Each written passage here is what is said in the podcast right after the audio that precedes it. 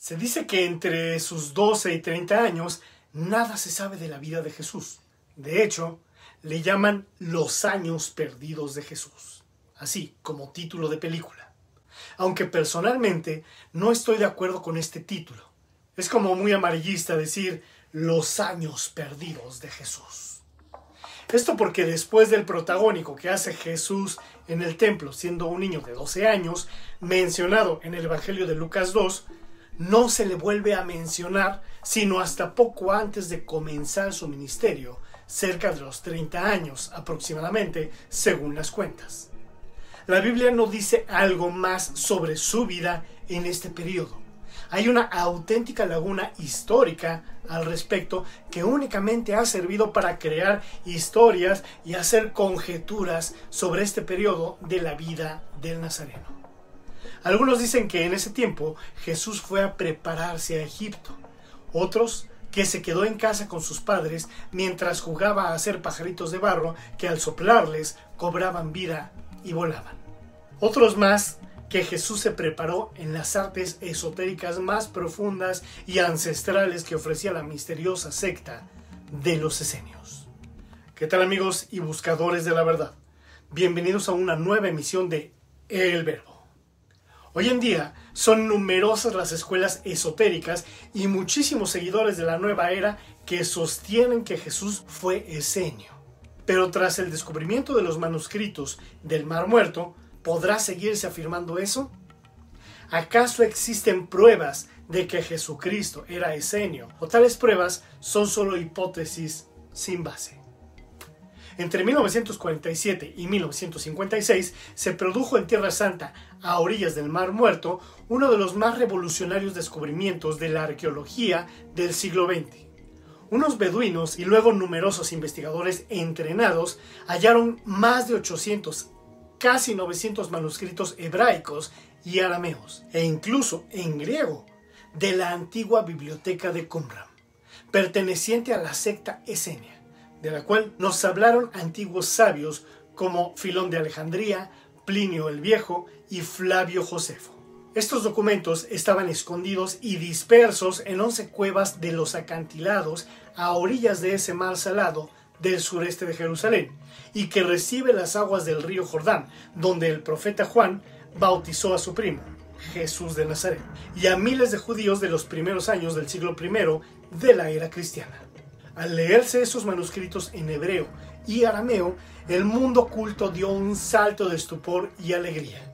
Tal emoción era muy comprensible, pues hasta antes de 1950 no existía copia alguna de los libros de la Biblia hebraica anteriores en 100 y 200 años a la época de Jesucristo. La Biblia hebraica más completa de la antigüedad era del año 900 después de Cristo, era el llamado texto masorético de la Biblia.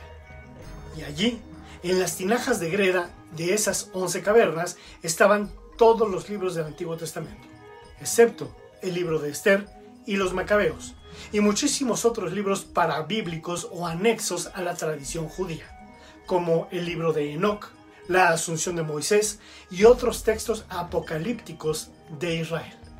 De ellos había copias modernas y medievales, pero ninguna era tan antigua como las de la biblioteca de la secta de Qumran, que incluían las reglas de vida de la comunidad de Qumran o de los hijos de la luz, como se hacen llamar esos monjes del desierto de Judea, nos permiten cubrir extensos vacíos de información que se tenían respecto de la época previa al nacimiento de Cristo y de la atmósfera espiritual que se respiraba en Palestina en el primer siglo de nuestra era.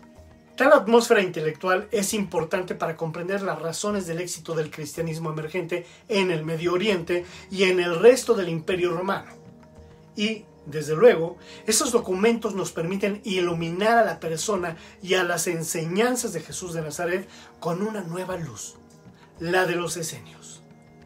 Y así, saber a ciencia cierta si era o no un miembro iniciado de esa secta de monjes a orillas del Mar Muerto.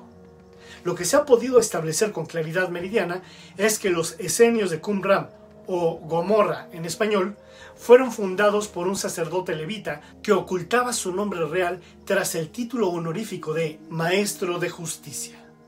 y que vivió hacia el año 150 a.C.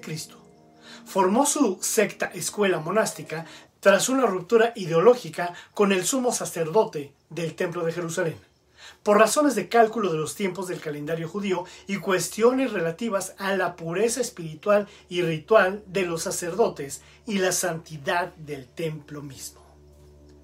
La secta sobrevivió más de 200 años a la muerte del Maestro de Justicia, llegando a tener unos 4.000 miembros en su mejor momento, hasta el año 68 después de Cristo, en que se disolvió por la guerra entre Roma y los judíos, además de la absorción de muchos de sus integrantes en el seno del movimiento cristiano emergente.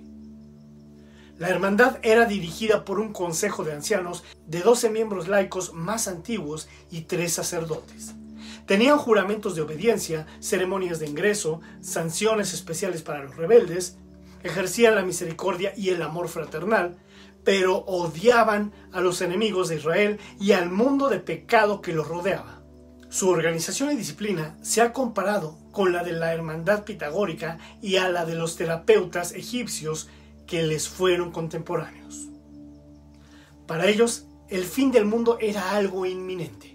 Y no solo eso, sino que ese acontecimiento traería adjunto una enorme guerra apocalíptica, un Armagedón cósmico, en el que ellos serían las tropas de élite en la lucha final contra los poderes de la oscuridad.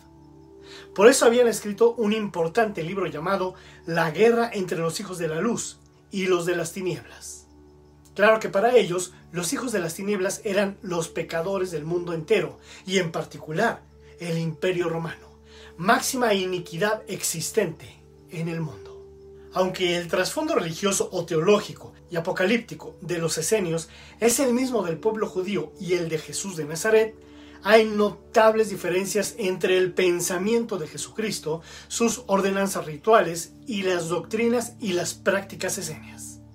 Las diferencias encontradas son tantas y tan esenciales que se ha concluido entre los eruditos del tema que Jesús de Nazaret no fue miembro de la comunidad de Qumran, ni de ninguna otra rama del esenismo del siglo I. El problema ahora lo tienen las escuelas rosacruces, teosóficas y otras que por más de 140 años han afirmado que Jesús sí fue esenio. Autores famosos como Eduardo Schuré, con los grandes iniciados, han quedado descalificados por los descubrimientos de los manuscritos de Qumran. Pero como los errores tardan en morir, se observa que muchos seguirán repitiendo como loros la monserga de que Jesús sí era un maestro esenio, aunque los documentos digan lo contrario. Pero veamos las diferencias para que ustedes mismos saquen sus propias conclusiones. Las normas levíticas que seguían rigurosamente los esenios les impedían tocar a los muertos, fueran cadáveres de animales o de personas, pues se contaminarían con esa acción, tanto en sentido material como espiritual, tal como lo dice el libro de Números 19 del 11 al 22. Sin embargo, Jesús de Nazaret toca los cadáveres de aquellos que va a resucitar de modo habitual, sin temor a contaminarse ritual ni espiritualmente tal como sucede en la resurrección de la hija de Jairo y la del hijo de la viuda de Naín. Los esenios se bañaban religiosamente tres veces al día para sacarse del cuerpo toda impureza ritual y espiritual que les impidiera participar de sus ritos sagrados en el comedor de la comunidad y en sus ceremonias de invocación de ángeles, a Dios y en sus ritos de iniciación, todos los días. Y si faltaban a sus obligaciones para con la hermandad y para con sus superiores, eran privados de su derecho a participar de esos baños sacros de purificación y tampoco podían usar sus túnicas blancas. Pero Jesús de Nazaret impuso a sus seguidores un solo baño ritual iniciático para nacer del agua y del espíritu. Una sola y definitiva ceremonia de bautismo para ser discípulo del Señor. Lo demás era cuestión de higiene de cada uno y de sus posibilidades de conseguir agua. Los esenios esperaban para el futuro no a un Mesías, sino a tres Mesías. El primero, Mesías rey y guerrero. El segundo, Mesías profeta. Y el tercero, el Mesías sacerdote. En cambio Jesús en el Nuevo Testamento aparece como rey, profeta y sacerdote, las tres funciones encarnadas en su sola persona. Además, esos Mesías no eran ungidos suficientes, sino seres triunfantes que no expiaban personalmente el pecado con su sufrimiento. En cambio, Jesús de Nazaret se identificó con el siervo sufriente descrito por el profeta Isaías y pagó con su muerte por los pecados de los hombres. Para los esenios, él o los Mesías eran hombres de carne, tocados y escogidos por el Espíritu Santo para cumplir sus funciones en el seno de la comunidad israelita. Pero nunca eran seres divinos o de origen divino u hombres sobrenaturales, unificados con Dios o encarnaciones de Dios. En cambio, la persona de Jesucristo es de origen divino, un avatar al estilo hindú una encarnación divina en forma de hombre. Avatar significa el que desciende. Por eso Jesús nos dice en el 6.51 del Evangelio de Juan que Él es el pan vivo que descendió del cielo para la salvación del mundo. Y en otros textos del mismo Evangelio de Juan, Jesús nos dice que Él salió o emanó de Dios y que a Él debe volver. A diferencia de los cristianos, los esenios excluían de la comunidad a todos los locos, a los endemoniados, a los cojos, a los ciegos, a los inválidos, a los niños y a los lisiados. Y el pan y el vino que compartían era exclusivamente para los iniciados en la secta. Y además, la predicación era solo para los miembros de la comunidad y jamás se predicaba en público hacia toda la gente. En cambio, en el Evangelio de Lucas 14 del 16 al 24, Jesús narra la parábola de la gran cena, en la que los invitados no quisieron asistir. Entonces el dueño de la casa dijo a su criado, Ve pronto por las plazas y las calles de la ciudad, y trae a los pobres, los mancos, los cojos y los ciegos. Y aún había lugar en la gran casa. Entonces el señor de la casa dijo, Ve por los caminos y los vallados, y fuérzalos a entrar para que se llene mi casa.